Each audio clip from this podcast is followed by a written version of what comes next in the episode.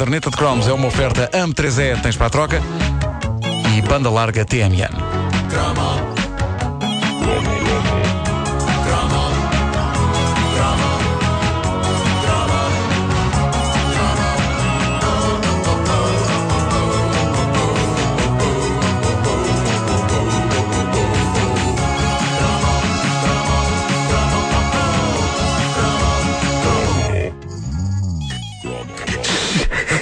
Passa com o meu dedo hoje?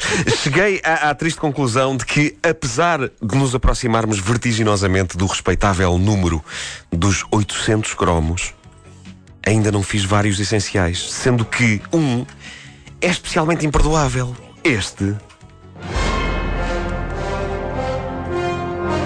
Como, por Deus, é que estamos no Chrome 767, senhoras e senhores, e eu ainda não tinha dedicado um Chrome inteiro à imortal, à, ima- à imortal galáctica? E nó- nós estávamos todos convencidos que já, que Já este cromo já tínhamos tinha feito, sido sim. Sim, feito. eu próprio. Já tínhamos Muitas falado. vezes, Nuno Marco, o Chrome mais desejado é aquele que é mais difícil de conseguir. É isso. Tens toda a é razão. Tens toda a razão. Ah, e eu acho, eu já tinha falado na Galáctica de passagem noutros cromos. ah, e convém dizer, a petizada que nos ouve, Galáctica não é só a espetacular série de ficção científica recente em que os Cylons são loiraças giras, uma série que passou há pouco tempo na televisão. Nós tínhamos lá loiras. Antes disso, Galáctica, na nossa infância e juventude, era uma série de ficção científica algo farsola, digamos, em que os Cylons eram pedaços de lata claramente primos do carro Kit do Michael Knight, completos com a luzinha que andava para um lado e para o outro e cuja grande frase-chave repetida até a exaustão era By your command. Exatamente. Eu sei do que falo porque nas brincadeiras no recreio da escola calhava-me sempre o papel de Cylon. E lembro-me de ensaiar a maneira certa de dizer isto, geralmente quando estava na privacidade da casa de banho. Estava lá fechado. By your command. By your command. Isso pode ser estranho. By your command. Pois pode. Então, mas espera aí, tu não eras nem o Starbuck, nem o Apollo? Oh, meu amigo, calhava-me sempre um Cylon. Nunca um dos heróis qualquer. Ah, por amor de Deus. O mais heróico que consegui já contei aqui. Como desabafei convosco no outro cromo, foi fazer o papel do irmão gordo do Bonanza. Osse. Nas brincadeiras na escola primária. Quando estreou nos fins de tarde de domingo na RTP, Battlestar Galactica já não me apanhou na primária, apanhou-me no ciclo preparatório e toda a escola estava doida com a série. A estreia coincidiu mais ou menos com o histórico momento em que Império Contra-Ataca estreou nos cinemas e quem é que eles queriam enganar? Galactica era uma espécie de versão baratuxa da Guerra das Estrelas, cruzada com o Star Trek. Essa é que é essa. Mas para nós era mais do que isso. Para nós, Galáctica era como uma espécie de filial da grande sede de entretenimento que era a Guerra das Estrelas. Os filmes do Star Wars estreavam nos cinemas, era preciso a gente sair de casa para os ir ver, víamos uma vez, ficávamos a desejar que um milagre nos deixasse um dia ter os filmes em casa. Mas essa perspectiva parecia muito distante e por isso Galáctica era a melhor coisa a seguir a isso. Eu lembro-me de olhar para a série quase como a maneira de ter uma guerrinha das estrelas todas as semanas em casa. Era fascinante e eu contava os minutos até começar um novo episódio. Aquilo era aqui, era ao sábado ou ao domingo, mas era, era ao fim da tarde. Era ao fim da tarde, não sei se sábado ou domingo. Era naquele, naquele horário em que deu também eh, o Buck Rogers, Exatamente. a Fama e por aí fora havia toda uma série de. Esse uma horário era tão aconchegante. É tão Esse horário era, eh, foi lá, esse horário fez-nos como seres humanos. Nem mais. E eu há pouco falei no facto dos Cylons serem parentes do carro Kit, porque ambos eh, têm uma luzinha vermelha movendo-se para um lado e para o outro.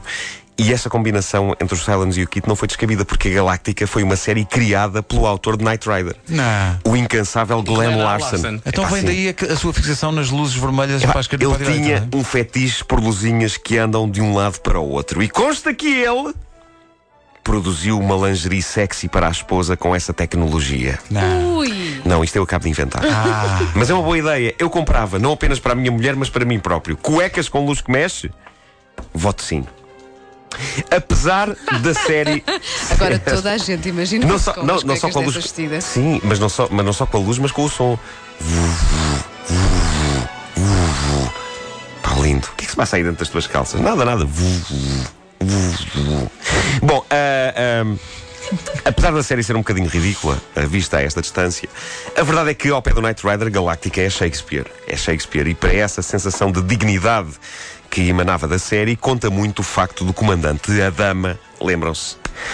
O comandante Adama era interpretado pelo sempre grave e monumental Lorne Green. Ele que já fizera de pai no Bonanza e que agora fazia de pai na Galáctica. E que é um daqueles atores do calibre de um Rui de Carvalho, um senhor que nós sempre vimos, fosse nos anos 60 ou 80, a fazer de patriarca.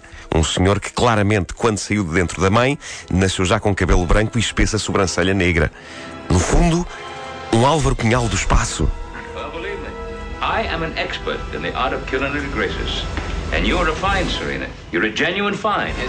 Para quem não percebe inglês, no fundo o que ele está aqui a dizer é: olhe que não, doutor, olhe que não. Ah, o, o- o- o comandante Adama era o pai de um dos heróis mais desejados pelas miúdas dos anos 80. Wanda, tu de certeza que ah, adoraste Apolo. Apolo, Starbuck. O heróico piloto de naves, interpretado por um ator chamado Richard Hatch. Sabes que, que não tenho assim hum, memória de me provocarem assim um grande sururu, mas uh, Não, não, não havia frisson. não havia assim grande frição, não. O Richard Hatch era um tanto ou quanto Luke Skywalker. E o melhor amigo dele era outro piloto chamado Starbuck, interpretado por Dirk Benedict, estrela de ar rufia e um tanto ou quanto Han Solo. Já estão a ver, isto era muito parecido. Sendo que ele depois entrou no. nos Soldados da Fortuna. Soldados da Fortuna. Ou, para a geração depois da nossa, no Esquadrão Classe A. Exato, Que exato. ideia foi aquela nos anos 90 de passar séries dobradas no Brasil? Não sei. O que eu sei é que Galáctica era magia pura, apesar de ser uma série tão baratuxa que eu não sei se vocês se lembram disto, mas as cenas de batalha no espaço eram só para aí meia dúzia, só que eram repetidas todas as semanas, mas montadas de maneira diferente para parecer diferentes. Epá, mas na altura a gente não se apercebia, pá, não. Não, é para fiz agora, desde as naves a explodir até aos lendários, vocês vão se lembrar disto, os lendários planos dos dedinhos dos pilotos a carregarem no botão do laser. Lembram-se? Eles tinham assim um comando. Sim, sim, sim, sim. Aquilo era sempre a mesma coisa. É o quão barato aquilo era. Mas tinha boa vontade. E tinha um vilão maior do que a vida, que era o Baltar. O Baltar era o senhor que dominava os Cylons, os robôs maus como as cobras que se revoltavam contra a espécie humana. Recentemente, Galáctica foi alvo de um remake que a transformou numa série tão boa que, apesar de ser muito boa, quase nos faz ter saudades do tom X-Beck da série antiga. A verdade é que a nova Galáctica foi justamente chamada por algumas pessoas como uns sopranos no espaço. E é genial. Eu não sei se vocês viram a, a versão nova. É o Eu- Battlestar Galactica? Exatamente, Ah, ok. e, e- e- e eu aconselho toda a gente a ver. Mas vi, acaso. Creio que, que ninguém pode passar também sem ver o original. Só teve uma temporada com 21 episódios e, a dada altura, assumiu a estranha opção de trazer os nossos heróis, Apollo e Starbuck, até ao planeta Terra na atualidade. A atualidade da altura, claro.